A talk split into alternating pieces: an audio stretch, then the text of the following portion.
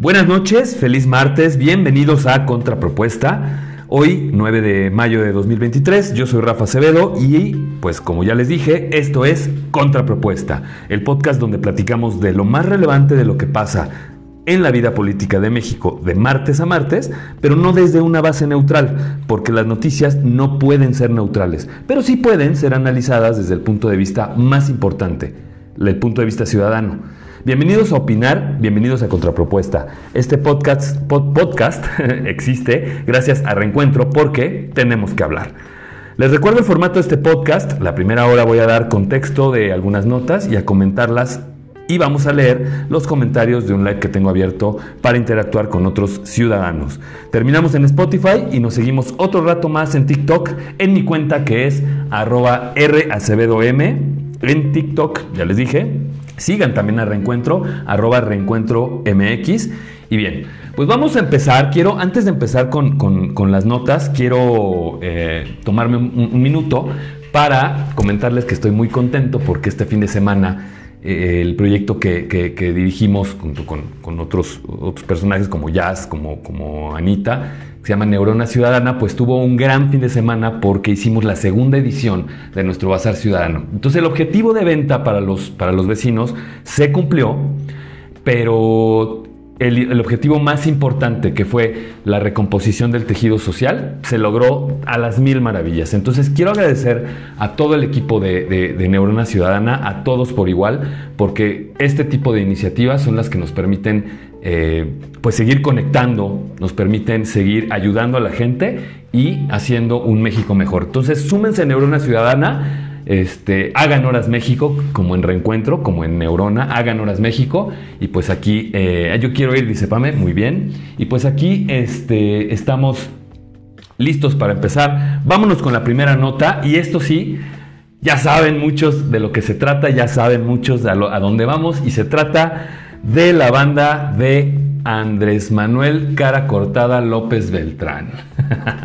Tráfico de influencias, favores y pues aquí les va la nota. La semana pasada en Latinus salió la nota de, eh, en colaboración con Mexicanos contra la Corrupción sobre que el hijo del, el hijo medio del presidente López Obrador, Andrés Manuel López Beltrán, eh, pues había propiciado, o por lo menos se sabía, que sus que sus amigos, de sus amigos más cercanos, en este caso los Castro Jiménez Labora, este, eh, dirigiendo esta empresa que se llama Grava y Arena, pues tenían contratos hasta por 100 millones de pesos por la remodelación de un parque en Tabasco. Y también creo, creo que también por la, alguna, algo que hicieron por ahí en un estadio este, del hermano del presidente de Pío.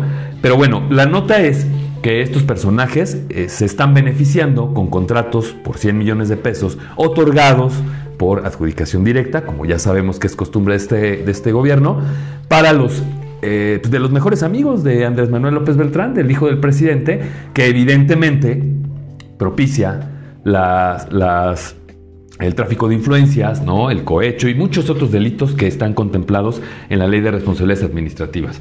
Sobre el tema, el presidente eh, al día siguiente no comentó nada, a pesar de los de los señalamientos y de las preguntas de los, de los reporteros en la mañanera y pues se limitó en días subsecuentes a decir ¿Y qué? Como Lucerito defendiendo su guardaespaldas, diciendo sí. Y, y además diciendo que 100 millones son poquito dinero. Pero ahí no acaba. Lo que sigue es que días más adelante, por ahí del, del, este, por ahí del 5 de mayo, algo así, el presidente no desmintió que los contratos existían. No desmintió y no eh, dijo que no se trataba de, otra cosa que, fuera corrupción, ¿no? No, no, dijo esta, esta, este, esta boca es mía, solo se limitó a defender a sus hijos, como siempre lo hace, y pues evidentemente dice que los contratos existen y que la amistad no genera conflicto de interés. Hágame usted el favor, mis queridísimos amigos de TikTok y quienes escuchan este podcast, resulta que ahora que beneficies a los amigos de tu hijo, siendo tú el presidente, no genera conflicto de interés, ¿no? Porque no le digan al presidente que la ley es la ley. Y bueno, pues aquí viene la parte de mi opinión. En mi opinión, creo que Estamos atravesando por uno de los peores momentos en términos de corrupción del país. Nos quieren dar a tole con el dedo. Eh, me parece que si descargamos esta nota, como ya lo hemos venido haciendo en, todo eh, en todo, lo que, en, todo lo que hacemos en reencuentro y como lo hemos venido tratando de hacer, por lo menos con el piloto pasado en este podcast, sí me parece que ya tenemos que poner manos a la obra ¿Por qué ustedes creen que quieren desaparecer el, INAI? Porque estos contratos, ¿no? la investigación de mexicanos contra la corrupción, pues utilizan al INAI. Ya habíamos hablado en el, piloto de, contra, de contrapropuesta que este, ya habíamos hablado de que, de que el INAI también era una herramienta ciudadana y que permitía este, eh, pues obtener información. Y aquí está el resultado. El resultado es enterarnos por una organización de reporteros como mexicanos este, contra la corrupción de que, de que el hijo del presidente López Obrador está favoreciendo a sus amigos. Y de esto también hay que tomar en cuenta la rumorología que hay ahí en Palacio Nacional, la rumorología que existe en, Morena sobre que en 2030 el candidato presidencial va a ser el hijo del presidente López Obrador, lo cual no me suena descabellado, pero sí es digno de, observarse por todo el contexto político que estamos viviendo. Entonces, eh, pues creo que eh, estamos a un paso de ser, de, que el gobierno, de que nuestro gobierno sea descaradamente cínico, si no es que ya lo es, ¿no? Este, y bueno, pues pongamos atención, es todo lo que, lo que les digo, pongamos atención, sigamos este asunto.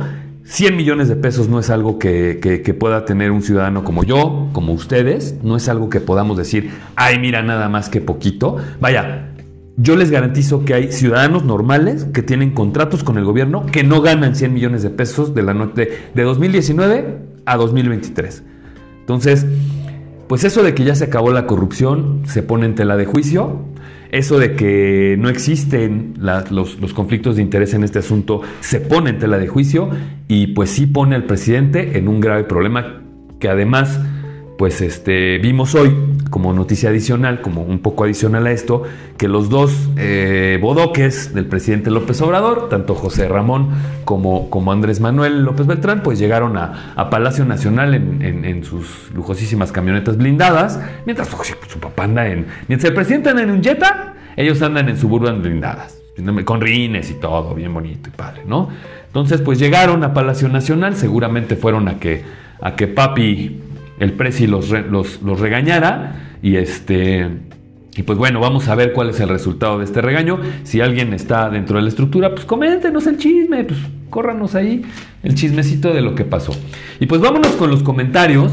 Ahí les va. Arroba amores perros. Los que nos informamos sabemos que Andy es el que toma las decisiones aún sobre el presidente. Sí, José Ramón es el. José Ramón y Gonzalo. Acuérdense que, bueno, son cuatro los hijos del presidente, en realidad son más, son más, pero pues no saben. Eh, nadie dijo nada. este, Andrés Manuel y, José Ramón eh, son diametralmente opuestos. Uno pues se dedica a lo de los chocolates, a hacer dos, tres negocios al amparo del nombre del papá, y el otro sí es el que está proyectado para los negocios fuertes del presidente. Entonces, en este caso, por ejemplo, los, los Castro Jiménez Labora, pues se equiparan un poco a lo que vendría siendo eh, Riobó para, para, el presidente López Obrador, ¿no? Siguiente comentario es de Vanessa Mivane. No quieren que salga la información. Es que no quieren que salga la, información, no quieren que salga nada. No quieren que, no quieren que nos informemos, ¿no? Y es el problema, que para toda. Yo siempre he dicho que para todo. Para toda, para toda nota, el presidente tiene una muy ilógica explicación, ¿no? Eh, el cinismo con el que se están manejando los hijos del presidente no lo habíamos visto en, otras esferas. Vaya, ni cuando los hijos de, Cedillo, por el Estado Mayor Presidencial, le dio en la torre, creo que a un guardaespaldas, algo pasó, que YouTube decidió no venir a México. Pero acá estamos hablando de un daño al erario, de, niveles de corrupción sin precedente. ¿no? De, sobre hijos. Ahí están también los vibrescas aún. Y ese es, ese es el tema que siempre decimos. No, no es que se trate de los López Obrador. Se trata de los de los de los eh, de los Cedillo, se trata de los Salinas, se trata de los de los em, eh, de los de, los Fox, ¿no? De los de los Vibriesca, que ni siquiera eran hijos del presidente. Entonces, pues vean cómo estamos rodeados de, de lo mismo de siempre. Son los mismos jugadores, perdón, las mismas fichas, diferentes jugadores, ¿no? Siguiente comentario, este, Omar del Castillo. Mexicanos contra la corrupción es un chiste pagado por el gobierno de Estados Unidos. Claro que hay que creer, o sea, entre comillas dice, claro que hay que creerles. Yo no sé, yo no sé, o sea, al final las únicas fuentes de información que tenemos eh, respetables son estas, de un lado. Del otro lado me queda claro que también, pero si estamos viendo que personajes como Carmen Aristegui se va de, del lado de la ideología, o sea, del lado, se va del lado del presidente, o sea, ya no lo, ya no está con él, pues imagínense nada más este, si, si, si, estas, estos personajes se van de ese lado con el presidente, más bien se van del lado del presidente, repito, perdón, se me fue una idea, este, pues ¿qué podemos esperar de los que sí se quedan con él, ¿no? En este caso tenemos a los Molécula, tenemos a un montón que están allá apoyando al presidente. Y no es porque no den los datos, y no es porque los den de una forma o de la, de la otra, que vayan y pues se la cromen al presidente, ¿no? Más bien es porque al final también tenemos la prensa que nos merecemos, para unos y para otros, ¿no? Pero también tomemos en cuenta que la prensa que tendríamos que estar tomando en cuenta, pues evidentemente este, está fuera de, está, está asediada por el, por el crimen organizado. Eh, vámonos con, con la siguiente nota. Esta es una buena noticia, es una buena noticia eh, que tenemos que analizar porque eh, resulta que la Organización Mundial de la Salud oficialmente ya pone fin, el día de ayer, el, secretario general de la Organización de las Naciones Unidas y de, perdón, de la Organización de la Mundial de la Salud, este, pone fin a la emergencia sanitaria por COVID-19. Estamos hablando de una emergencia sanitaria que inició hace tres años, que, en la que hubo alrededor de 6.9 millones de muertos en todo el mundo. Eh, y esto, estos datos los, acaba de publicar el Instituto Johns Hopkins de, los Estados Unidos y eh, pues bueno, en, contraste con la información que libera la, Organización Mundial de la Salud, pues hay una diferencia de 13 millones, eh, la Organización Mundial de la Salud, perdón, no de 13, de casi, de casi 15 millones, porque la Organización Mundial de la Salud considera que fueron en realidad 20 millones. ¿No? 765 eh, millones de personas fueron, eh, fueron afectadas por este virus. Recordemos también que en todo el mundo el grueso de los habitantes es más o menos de 8 mil millones de personas. Quiere decir que él se más o menos se contagió y hubo más bien eh, afectaciones en el 9% de la población mundial. México hoy dijo a través de sus representantes en temas de en institutos de salud que también ya levanta la, emergencia en el país. Eh, la cifra oficial de muertos para, para México al 2 de mayo, con un corte al 2 de mayo, es de 333.913 muertos. Eh, es decir, ya en una cifra global son 650.000 muertos en tres años lo cual es preocupante. Ahí hay que cuestionar cómo es que se hizo el manejo de la salud por parte de Hugo, López Gatel. Esta es una nota muy cortita, solo informarles que, que ya quedamos en, este, en esto. Está padre que ya nos hayan quitado el, el, tema de la pandemia, pero ¿qué hay de lo que se queda? Lo que se queda está, está muy cañón. Para empezar, la parte económica, ¿no? ¿Qué hay de la parte económica? ¿Qué hay de la recuperación? ¿Qué hay de los apoyos? Yo considero que ni Hugo López Gatel, ni tampoco el gobierno del presidente López Obrador hicieron un buen manejo, empezando por la parte económica, ¿no? Este, hubo muchísimos, muchísimas personas, muchísimos comerciantes que tuvieron que de plano cerrar, que a la fecha están tratando de levantar vuelo, el país está endeudado, ya vieron que también las tasas de interés están por los cielos, la inflación no se diga, y bueno, pues un montón de cosas, pero el manejo como tal, ¿no? Ya vimos también, por ejemplo, en, en este tema del propio manejo, y tocando el tema de la nota anterior, que también habían traído unos ventiladores de, no sé dónde, que según eran muy buenos, todos se los vendieron al gobierno y en eso estaban involucrados los, los hijos del presidente López Obrador. Entonces, pues el manejo de la pandemia deja mucho que desear y esto no porque lo digamos nosotros, sino porque organismos internacionales ya han venido a decirnos que no se debió de haber hecho A, que no se debió de haber hecho B, que bueno, pues que, un, sinfín de, recomendaciones que por supuesto el gobierno, eh, el gobierno de la Cuarta Transformación no tomó. Pero también el encargado de representar, eh, el encargado de la, de la, promoción de la salud en México, el, el doctor Hugo López Gatel, pues tranquilamente paseándose en este, paseándose en Mazunte, en Mazunte, en Puerto Escondido, algo por, por, Oaxaca, en plenas vacaciones, asoleándose riquísimo, este, haciendo gala de la prepotencia este, y, de la, y de la incongruencia de anunciar en una mañanera que no, que, que, te quedes en casa mientras estás vacacionando perfectamente ahí en Mazunte. Por cierto, ¿ustedes en pandemia se fueron de vacaciones o nada más estaba ahí el doctor Hugo López Gatel, no? Este, esta nota es muy cortita, así es que vámonos a los comentarios. Eh, vamos a ver aquí. Nina HG dice, en la pandemia el miserable de López prefirió invertir en sus proyectos. No sé, o sea, eh, yo, creo que, yo creo que también había que respetar la inercia del... Eh, eso sí, sí lo veo, había que respetar la inercia de las obras, sin embargo, había que reforzar también el sistema de salud. Yo hubiera elegido quizás no continuar con el, con el tren Maya para fortalecer el sistema de salud, pero bueno, pues las prioridades de, del gobierno del presidente López Obrador y, de, y, del propio presidente López Obrador, pues no están alineadas, como siempre en nuestra vida, a la de los ciudadanos y a la de las necesidades inmediatas que, debemos tener. Estamos hablando de una, de una pandemia, ¿no? Este. Dice aquí, ahorita solo da cifras que dieron en la Organización Mundial de Salud. Pues es que, pues es que, es que si no en dónde, o sea, si no en dónde las encuentras. ¿No? O sea, yo creo que, las cifras de la Organización Mundial de la Salud no son las que son tocadas por ni por el gobierno, ni por este, instituciones de noticias, ni nada de eso. Creo que son las únicas cifras que, que sí a las que sí les tenemos que poner atención este, y listo. Y luego me dice Santiago, Rafa, te basas mucho en números, se te olvida que muchas veces están arreglados a conveniencias. Bueno, yo, yo no, no sé hasta qué punto puedan estar eh, arreglando, eh, arreglando los números la Organización Mundial de la Salud, porque pues al final decir que 20 millones de personas se murieron por este virus, pues no está fácil. O sea, vaya, en términos de macro, pues sí, sí es algo que, que está bastante complicado, ¿no? Este, vámonos con la siguiente nota.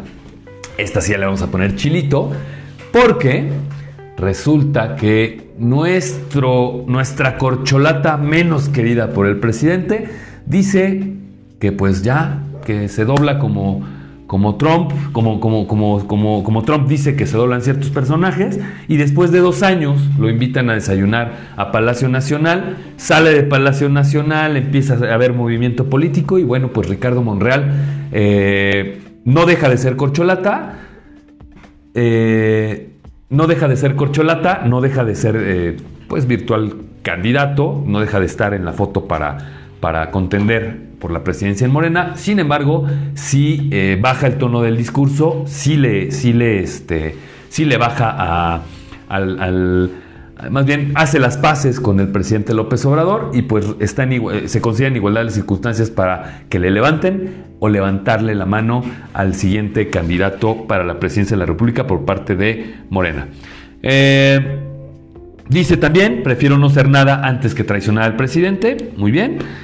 Y casualmente, pues esto viene, de, viene a, cambiar un poco la situación. Quizás en los siguientes días veamos cómo se mueven los números respecto de las corcholatas, cómo es que están interactuando con la gente, cómo es que hay aceptación este, y todo esto. Y sobre todo, pues hoy vimos que hoy, hoy las encuestas salieron y resulta que si hoy fueran las elecciones, hoy Claudia Sheinbaum sería presidente de la República. Eh, sí, también menciona de una manera muy chistosa este, Ricardo Monreal, dice, si Claudia Chainbaum o Adán Augusto o Ebrad salen victoriosos en la encuesta, pues ya les dije, les voy a levantar la mano. Eh, está bien, está bien. Yo, yo creo que yo, yo, no soy morenista y no tengo derecho a opinar. Sin embargo, pues creo que cualquier mecanismo democrático para, para, elegir al candidato interno eh, de un partido, al candidato de un partido, pues es bienvenido. Sin embargo, pues hay métodos cuestionables, ¿no? Yo insisto, yo no soy morenista y no tendría mucho por qué opinar, pero bueno, pues si al final también mis impuestos pagan a Morena, pues creo que sí puedo opinar, ¿no? Entonces, pues bueno, yo creo que también tendrían que elegir el mecanismo mucho más democrático y demostrarle a la gente que en efecto están cerca de ellos y que quieren escucharlos, porque no puedes tú pedir que se vote a los ministros de la Corte si pides una, una encuesta para elegir a tu candidato en el, en el, en el 2024, ¿no? Entonces, la congruencia, señores, es lo que tenemos que tener por delante. Si estás pidiendo elecciones para ministros de la Corte, que son un, eh, puesto, una posición clave en la nación, pues yo creo que para poder poner, ¿no? al que quieren que sea el siguiente presidente, el siguiente director de la nación, pues habrá que elegirlo también de la misma manera, democrática y por eh, eh, y pues obviamente por, por, pues por voluntad del, pueblo mismo al que hacen referencia siempre, ¿no? Entonces, yo creo que, eh, me voy a mi opinión, yo creo que, yo creo que Monreal ya quemó sus barcos. Yo creo que Monreal quemó sus barcos, quemó sus barcos con, con, con Marcelo Ebrard más bien, quemó, sus barcos a diferencia de Marcelo Ebrard.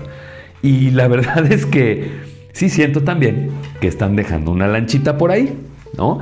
Esta lanchita se llama jefatura de gobierno, ¿no? Se llama este, jefe de gobierno. Es mi, es mi predicción. Como todo lo que, lo, que, lo que decimos en este podcast, es mi responsabilidad, es eh, mi responsabilidad lo que digo yo, pero puedo hacer una predicción. Y me parece que todo se mueve un poco para estar, para tener a un Monreal como candidato a jefe de gobierno, que además creo que le daría en toda la torre a, Xochitl, Galvez, y lo estoy viendo desde el otro lado, ¿eh? para que el rato no me digan que, ando ahí de morenista, no, no soy ni morenista, ni panista, ni oposicionista, ni nada de eso. Creo que, que el que Ricardo Monreal le daría una gran batalla a Xochitl Galvez. Creo que también Ricardo Monreal, mal o bien, pero ha estado cerca de la gente, conoce eh, el país, pero también conoce cómo se mueve la Ciudad de México. Y pues bueno, vamos a, ver cómo pasa esto. Yo creo que la gran combinación de Morena debería ser Monreal en la Ciudad de México, Marcelo Ebrard de presidente, o en todo caso, Monreal, pues como secretario de Gobernación. Estoy hablando solo de movimientos, no de lo que yo quisiera que pasara, sino de movimientos nada más, pero creo que esto sería un gran eh, beneficio para, para, el partido marrón del el presidente López Obrador. Y pues vámonos con los comentarios de esta nota. Eh, Santiago Lemus, Morena adoptó el dedazo muy utilizado por el PRI. Sí, lo que pasa es que no lo adoptó Santiago, lo trajo directamente del PRI, lo trajo empaquetado en la cajita de huevo de huevo calvario que le dieron a López Obrador cuando se fue del PRI y cuando se fue del PRD, pues se llevó una copia del manual para, para, para cómo este, adoptar por dedazo a tu siguiente candidato siendo presidente, ¿no? Eh, Monse Chávez, Monreal está ahora a la espera de ver si queda su compra, eh, compa, compa Ebrar. Es que sí, la verdad es que el, eh, Ricardo Monreal es uno de los operadores políticos más inteligentes que se ha podido ver en la política mexicana. Es un cuate que conecta con la gente. No lo estoy promocionando, aclaro, ¿eh? Es un cuate que conecta con la gente, es un cuate que tiene una manera de decir ciertas cosas muy interesante, ya ha sido gobernador, ya ha sido varias cosas, y está haciendo un gran papel para el presidente López Obrador esta vez. Yo creo que tiene grandes posibilidades de ser el candidato de Morena, sin embargo ya vimos en las encuestas que está prácticamente al final de la encuesta. Bueno, no, al final de la encuesta, como siempre en su vida, está este, nuestro queridísimo legislador este, Gerardo Fernández Noroña. Que bueno, ya sabemos que él es este, la contraparte de Lili Telles en, en Morena, ¿no? Perdón, en el PT.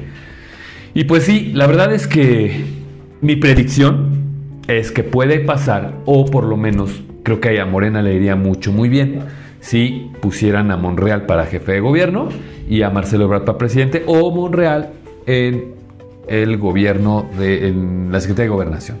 Alejandro, Canizale 31 dice, ¿por qué no hablas del PAN y el PRI, solo, solo hablas de Morena? No, claro, lo que pasa es que ahorita el gobierno reinante, por decirlo así, es de Morena, pero el PAN y el PRI son lo mismo. El, PRI fue el experto, así el creador de el dedazo, de los salvazos.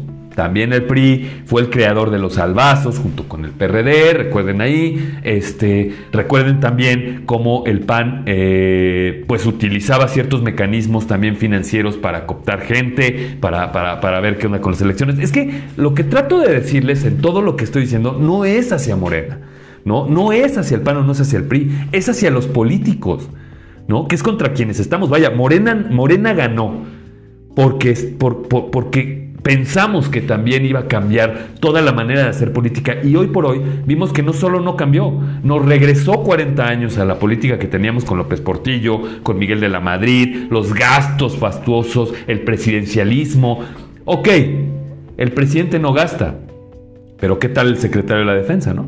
Entonces, pues eso es, eh, dice Lilia, Santiago Krill está muy puesto para ser candidato a la presidencia. Sí, fíjense que les iba a poner una nota diferente sobre que Santiago Krill salió diciendo en un evento donde estaba Santiago Tabuada y por Santiago Tabuada, diciendo, nos tocas a uno y nos tocas a todo. Eso deberían de decir de los mexicanos, fíjense. Tocas a un mexicano y nos tocas a todos. Pero ahí están poniéndose la banda presidencial antes de tiempo. Y lo digo por todos, ¿no? Lo digo por todos. En lugar de que Santiago Krill salga y diga, me tocas, nos tocas a los mexicanos y nos tocas a todos los legisladores, no. Se lo dicen a Santiago Tabuada para que pues ahí se apiade la gente de él y pues pobrecito, estoy seguro que Tabuada estaba en el cártel inmobiliario, estoy seguro, vaya, no tengo, no tengo, no tengo pruebas, pero no tengo dudas. Todos son la misma porquería. Y pues vámonos ya a la siguiente nota. Este esta sí es una buena noticia y no lo digo con mala onda para, more, para los morenistas, sino porque, este, pues, para quienes creemos que no se, debió, se debieron de haber hecho reformas o, tratar de hacer reformas a la ley electoral, pues íbamos a, a, a, ponernos contentos porque esto pasa. Hasta, hasta el día de ayer, el 50% de la eh, bueno, esta nota se trata de, que la Suprema Corte de Justicia de la Nación eh, pues anula la, primera parte del plan B de, la reforma electoral del presidente López Obrador. ¿Y a qué vamos con esto? Pues a que evidentemente nueve, nueve, y repito, nueve ministros de once votaron a favor de que se anulara el eh, la reforma, el plan B del presidente López Obrador. Pero ¿por qué, ¿por qué pidieron que se anulara? ¿Cuáles fueron las razones en las que basaron su análisis? Pues bien, primero que la reforma se hizo en fast track, que se hizo en diciembre de 2022, pero que se hizo de volada, ya saben. Vaya, hay una parte que analizaron los ministros donde, les, donde, donde dicen el acuse, el acuse de, de recibo de la iniciativa del presidente López Obrador entró, es un ejemplo, porque no me acuerdo bien de la hora, pero es un ejemplo, entró a las 10 de la noche a las 12 de la noche ya estaba aprobado, ya todo bien, ya listo para enviarse a, a, sancionar. Entonces, pues ¿qué clase, de, qué clase de, reformas querían hacer cuando además eran reformas constitucionales hechas en fast track? Si esto es eh, lo que hacen los legisladores, pues no me, quiero, no me quiero imaginar cómo es que redacta el presidente López Obrador, ¿no? Este, con el albazo, más bien, la segunda parte de este plan B, pues también va a someterse a análisis, también va a ser un tema que van a comentar los ministros de la Corte, pero no, lo van, a, no van a entrar al fondo y les cuento por qué. Porque al, ser, al tratarse de, esta primera parte que anularon, de algo que ya está analizado, se infiere y se desprende que la siguiente parte está también, eh, está también en el mismo sentido, eh, pues igual plagada de nulidad, ¿no? Bueno, se puede anular. Entonces, esto es lo que va a pasar. La reforma al plan, a la, reforma electoral del presidente López Obrador está ya fuera de combate. Este, podemos esperar en los siguientes días que se oficialice ya con todo. Siempre los, diputados podrán regresarla al análisis, regresar y pues empezar a, a, a discutirla de nueva cuenta, ¿no? Este. Bueno, pues ya sabemos que lo que se trataba con esta reforma era de, modificar la ley de responsabilidades administrativas, que es esta misma ley que permitía, eh, bueno, que, hubiese permitido que los funcionarios en tiempos electorales hubieran podido pronunciarse, hubieran podido apoyar, hubieran podido hacer lo que, lo que muchos no ven bien, que es eh, apoyar ya directamente, en este caso a Claudia Sheinbaum, Marcelo Ebrard, de todos ellos, ¿no? Entonces se trataba de que pudieran salir y hacer promoción. Eh, esto también, esta, esta, esta, esta nulidad también es un duro golpe para el PRI. Y van a decir, ah, eso era del presidente. Pues sí, pero acuérdense que el PRI también votó a favor. Este, ellos dijeron que no, porque era lo que ellos creían que era lo mejor para México. Y por eso Alito estaba convencido de apoyar a Morena, a los diputados de Morena y a su bancada, para que esto saliera. Muy bien. Pues le salió mal el análisis, ¿no? Le salió mal el análisis también a Alito Moreno, que ya sabemos por qué iba. O sea, ya sabemos que no iba por México, iba porque Laida Sansores este, fuera regañada por el presidente para que le bajara ya las grabaciones. Estas reformas anuladas, por supuesto, contemplaban o permitían todo lo que creemos como ciudadanos que está mal. En este caso, gobiernos promocionándose en tiempos electorales. ¿Cómo, les, cómo, cómo, cómo, les, ¿Cómo verían que ustedes están en una clínica recibiendo atención y todo y de pronto pudieran decirles, oye, pero para que te ponga una mejor atención o para que no te quite tal programa, pues tienes que votar por tal y cual? Y esto ya no pudiera ser este, tan perseguido por la FEPAD y por las autoridades electorales, ¿no? Se mueven cosas en el INE, se mueven cosas en la política nacional, se mueven cosas en todo el entorno, el entorno eh, político del país y al final se mueve y lo digo porque qué chistoso, ¿no? Ahora el INE no se, no se, no se mueve, no se toca, pero está dirigido por una persona afín a los intereses de Morena y del, y del presidente López Obrador. Eh, esta reforma, perdón, no es que mencioné, me dice la productora que corrija, no era una reforma constitucional, no, empezó siendo una reforma constitucional y después se modificó. El plan B justamente se trata de una reforma a las leyes secundarias, por eso mencionaba la ley de responsabilidades administrativas, porque esa es una, una ley secundaria. Eh, pues bueno, eh, vámonos con los con, con, mi opinión, ya les, ya les puse en contexto de esto, y pues sí me parece que todo lo que está hecho al vapor no tiene razón de existir. No debe existir nada que esté hecho al vapor y menos eh, por nuestros legisladores, porque si de por sí, como ya hemos mencionado en otros espacios, la, agenda, la agenda electoral, perdón, la agenda eh, legislativa no es la agenda de los ciudadanos, pues miren lo que pasa, ¿no?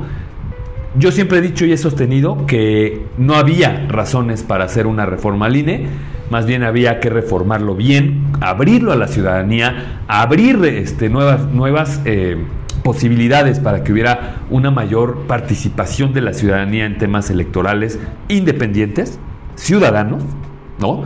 Pero como siempre estamos sujetos a la venia y a la, a la, a la pues a la anuencia de los partidos políticos que nosotros, que nosotros pagamos, ¿no?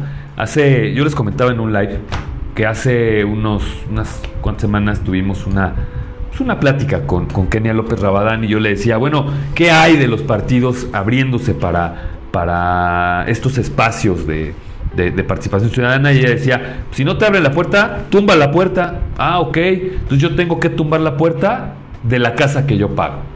¿no? Y eso es para todo el tema ciudadano. Entonces, hoy la Suprema Corte de Justicia anula este, este plan. La reforma, la reforma nunca debió haber sido de este modo. Si realmente se está a favor del pueblo, deja participar al pueblo, ¿no? Yo les aseguro que mucha gente afina al presidente López Obrador, a Morena y sus políticas, lo harían mejor que ellos. Déjenlos participar y quitemos la influencia de los amiguismos y las escuelas de rateros que simbolizan los partidos. Todos. Todos, hasta el nuevo que se va a formar del que hablamos en el piloto pasado, que era el de, el de Hamlet, con humanismo mexicano. Vámonos con los comentarios. Este. Dice aquí, ah, este es un comentario muy bueno, Lilia, gracias. Lilia dice, y qué milagro que, que Salívar no votó a favor. Hoy estaba viendo la nota y decían, es que la ministra, otra más de Norma Piña. No, señores, ella conduce las sesiones de la, de la de la primera sala de la Corte. Ella es la única, es la presidenta de la Corte, pero cada uno de los ministros son autónomos para que desde sus ponencias puedan presentar los mecanismos de inconstitucionalidad como este, ¿no? Entonces, no se trata de agarrar decir, es que fue Norma Piña, no es que no es Norma Piña. Yo estoy casi seguro que Norma Piña ni siquiera está metiendo las manos. Lo que pasa es que su llegada propicia que el presidente López Obrador se deje de meter con la Corte. ¿No? Ya no está saliendo. ¿Por qué no dijeron lo mismo? Así les voy a hacer la misma pregunta que cuando, cuando, que, ustedes hacen. ¿Por qué, ¿Por qué no dijeron lo mismo cuando estaba Saldívar? ¿Dónde estaban cuando estaba Saldívar? Y eso no fue hace años, fue hace el año pasado, ¿no? Vámonos con la siguiente, este, el siguiente como dice aquí, Lilia, no era reforma constitucional, era reforma a las leyes secundarias. Ah, bueno, esto ya me lo, ya me lo, me lo dijeron. México hoy, la 4T sin filtro, La reforma ni se analizó en la Corte, se rechazó por el proceso legislativo. Supongo que sí, o sea, la razón por eso, la, o sea, la razón por la que se desechó fue porque no se respetó el proceso legislativo, por, por la manera en la, que los, en, lo que, en la que los ministros de la Corte observaron que se había dado ese proceso legislativo. Es muy particular cómo debe darse y más cuando se trata de la Constitución. Entonces, tenemos tres poderes precisamente para que no pasen errores constitucionales. No es un tema interpretativo de la Corte, es un tema, vaya, están fungiendo hasta como como casi casi ministerios públicos reuniendo así las pruebas de por qué basar el dicho de que es inconstitucional porque no se respetó el proceso legislativo. Javi, uh, eso, a ver, aquí dice Amores Perros, dice Saldívar es la boya del hundimiento de la transformación. Pues es que imagínate, o sea, suponiendo que Saldívar hubiera votado 3 contra 8. 3 contra 8, ¿no? O sea, Loreta, Loreta, por supuesto que la, que la ministro, que la ministro plagiaria, Yasmín Esquivel, por supuesto que iba a poner el grito en el cielo con esto. Por supuesto que sabíamos que Loreta Ortiz también. Pero lo que sí fue una agradable sorpresa fue que este, pues, el ministro Saldívar votó en contra, ¿no? Lo que nos habla de autonomía en la Corte. Y qué gran momento para demostrar que no todo está al servicio del presidente de la República, pero qué gran momento también para demostrarnos como mexicanos que el presidente no tiene todo el poder, ¿no?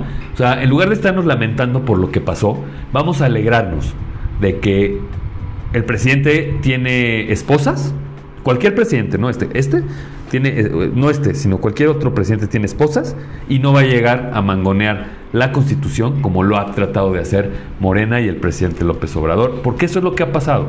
O sea, legislar en materia, o sea, legislar y, meterle mano a la constitución es un tema muy particular y es un tema que como ciudadanos no tenemos que tomar a la ligera, porque la constitución es la que nos da los derechos y nos abre las puertas a todo. Eh, pues bueno, vámonos con la, con la última. No, de hecho esta era la última. bueno, aquí hay algunos comentarios que tengo este, anotados. Se mueven las cosas en el, en el INE. Eh, por supuesto, la única Yasmín Esquivel, ya les dije, defendiendo el fuerte del presidente. Y hay un tema en, dentro de esto que sí, sí hay que ponerle atención. Eh, lo puse como último porque quiero cerrar con esto. Y es que el ministro Pérez Dayán, que fue quien, quien propuso este mecanismo de, inconstitucionalidad, eh, pues está aguantando los embates de la presidencia porque el día de ayer hicieron llegar un, un, comunicado a la Suprema Corte por parte de la Consejería Jurídica de la Presidencia solicitando la remoción de, del ministro Pérez Dayán eh, porque no estaba, según este, pues viendo con objetividad la discusión de la, de la inconstitucionalidad y anulación de las, de las reformas electorales. Entonces, imagínense nada más el grado de ataque y el grado de acoso cuando la presidencia, tú siendo ministro y tomando, o sea, haciendo tu trabajo, te mandan mensajes de quiten a ese güey porque no me gusta que vote él, ¿no? Ahora imagínense la posición de presidencia como poder diciéndole al, Poder Judicial, ¿sabes qué? Como que no me gusta que, le, que, que, hagas las cosas con él. No las hagas con él, por favor, ¿no? Entonces, vuelvo a lo mismo. Si no está mal, ¿por qué dan patadas de ahogado? Ya no den patadas de ahogado, ya se acabó, ya se va a acabar el sexenio. Ahora, vamos a suponer que pasan las reformas o que las modifican o que de alguna manera las logran ver, las logran este, implementar. Bueno, las logran pasar. Para 2024 ya no le alcanzó el tiempo al presidente. Entonces, pues mejor suerte para la próxima vez, señor presidente. ¿no? Y mejor atienda a sus hijos. supongo que hoy fueron a Palacio Nacional a que les diera de nalgadas. Y eso está muy bien. Edúquelos. Vámonos ya, vámonos ya. Este. La verdad es que. Ah, pues no sé si ya. Creo que. Sí, ya. Ya leímos comentarios de esto. Perdón, me está informando aquí la productora. Vámonos ya. Vámonos a TikTok para continuar con, con este podcast. Quiero agradecer a todos en, la producción, a la productora Monse Chávez, al equipo de Reencuentro que nos ayuda a hacer posible esto, tanto en información como, como en apoyo también, en porras, ¿no? A todos y todos y cada uno de mis amigos de TikTok que están aquí este, apoyándonos. muchas gracias. Eh, nos vemos el siguiente martes. Eh, vengan a escuchar este, este podcast, podcast los martes a las 7 y media de la noche. ¿Y saben por qué? Porque tenemos que hablar. Muchas gracias Spotify y buenas noches. Bye.